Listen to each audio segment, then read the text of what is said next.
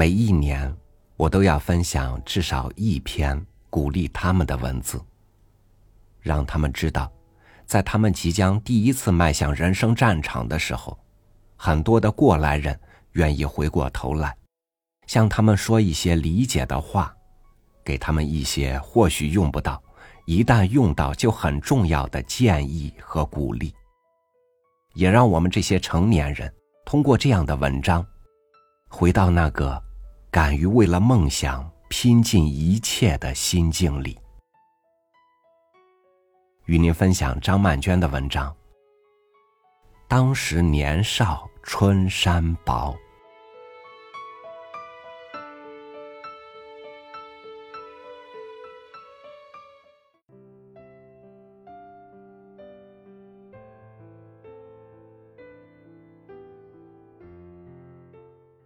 走在阴暗潮湿的隧道里，一步又一步，忍不住停下来想：这样充满挫败的日子，究竟要持续多久？高中联考的前一天，我站在四楼公寓阳台，俯瞰那方冲洗干净的天井，想象千百种下坠的方式。如同一片羽毛，或者一只西瓜。其实，缺乏的只是决心罢了。纵身一跃，遂在风中摆脱可以预期的所有失败与挫折。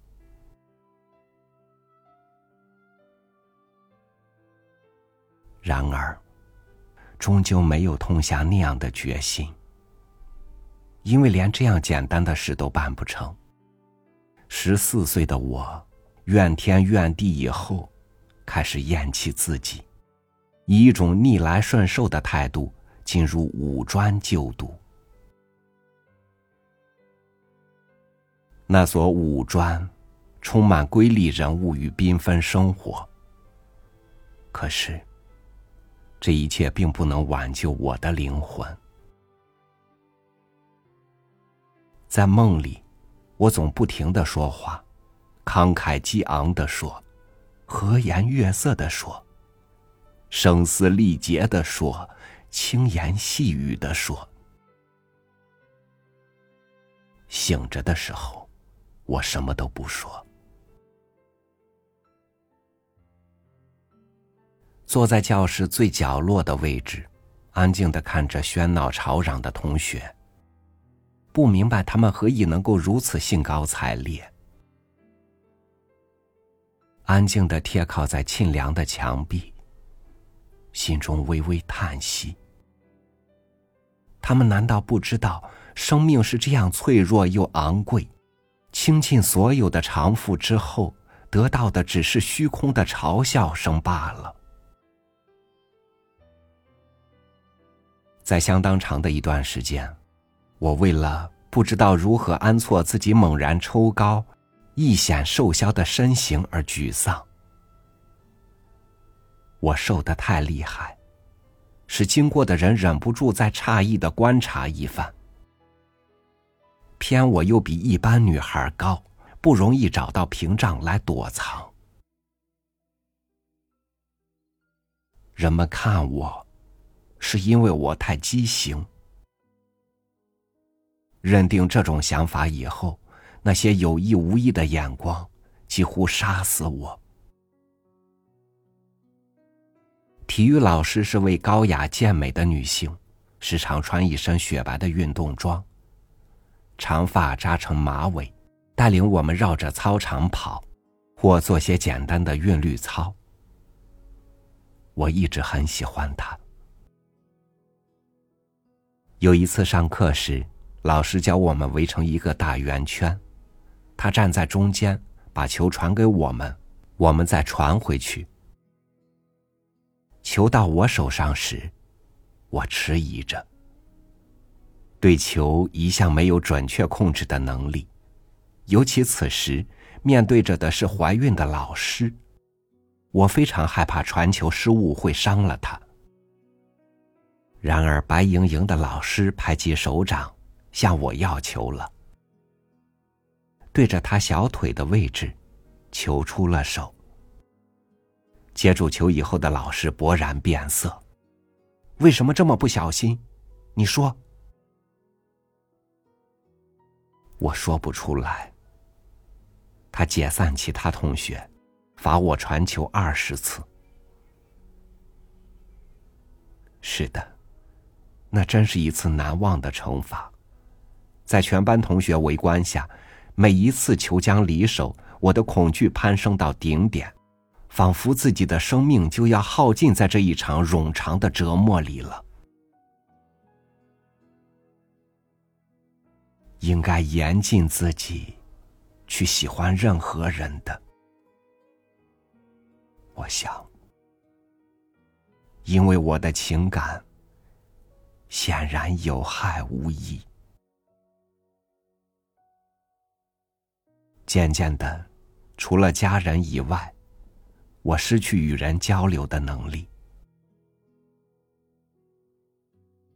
偶尔替父母去市场买菜，我不知该如何与菜贩交谈，只好一个菜摊流浪过一个菜摊。好不容易，终于找到生意清淡的摊子，幸运的看见我需要的蔬菜。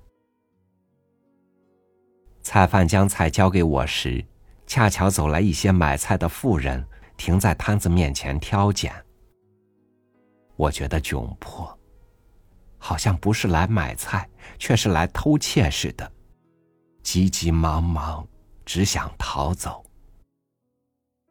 接过菜来，慌忙的走，菜贩高昂尖锐的声音拔起来嚷叫：“喂，钱呢？”哎呦，买菜不用付钱的哦！我折回去，忍受着辱骂与奚落，道歉并且付钱。再也不要，永远不要到这里来了。当我跑出菜市场的时候，心里这么想着。生活仍是再单纯不过的上学、回家，没有舞会、郊游、男生。别的同学花团锦簇的精彩内容炫人耳目，而我仿佛是修道院中的人。即使如此，生活中时时发生的情况已令我疲惫不堪。走在学校阴暗潮湿的隧道里。一步又一步，忍不住停下来想：这样充满挫败的日子，究竟要持续多久？我很幸运，这样的苍茫洪荒，并没有持续太久。一些乐观热情的好朋友，适时出现在最恰当的时候。他们用心读我稚嫩的小说作品，一句一句教我唱再度流行起来的黄梅调。江山美人，七世夫妻，秦香莲，红楼梦。我们赶着去看这些电影。当时，我竟能够准确模仿对白与唱腔，借着这些古典的故事和语言，在现代。寻找暂时安身的方式。歌声与文字，是我重回人世的两种媒介。同时也发现，爱人与被爱是如此欢欣而美好。那种置身在人群中欲绝孤寒的感觉，已经远离了，并且发现。所谓的逃避，只是在躲闪自己的恐惧，而自己怎么摆脱得了自己呢？于是我学会用逃避的气力去迎击，只不过是个推门的手势，把心里的门推开，让阳光进来，让朋友进来，也把自己释放。回顾往昔，真的感念这一段不顺利、不光彩的成长，让我懂得被鄙夷的心情，认清每个人都应该被公平的对待。然而，在许多场合里，仍会特别注意到沉默的年轻人。年长的缄默，可能是洞悉世事人情以后的豁达恬淡；年少的缄默，很多时候只是禁锢着挣扎的灵魂，强自抑制。看见那些逃窜或惊惶的眼光，我总想知道，他们会不会像我一样幸运的蜕变？又或者，我能不能帮助他们蜕变？行至盛夏，花木扶疏，却仍记得当时年少春衫薄的微寒境况。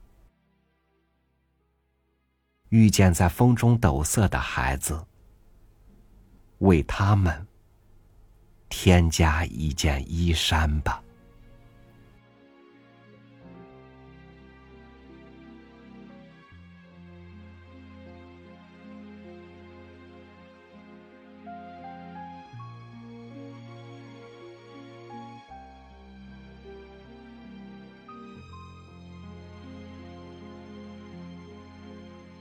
很大意义上来说，人生最重要的起点，就是从那一场考试开始。或许不只是因为考试的结果，更因为那场意义非凡的历练带给我们的无可替代的冲击。不必沉默，不必惊慌。可爱的少年们，春山寒薄又如何？热血不惧孤苦，坚定而又勇敢的。走向你们的青春战场吧！感谢您收听我的分享，我是朝雨，每天为你读书，明天见。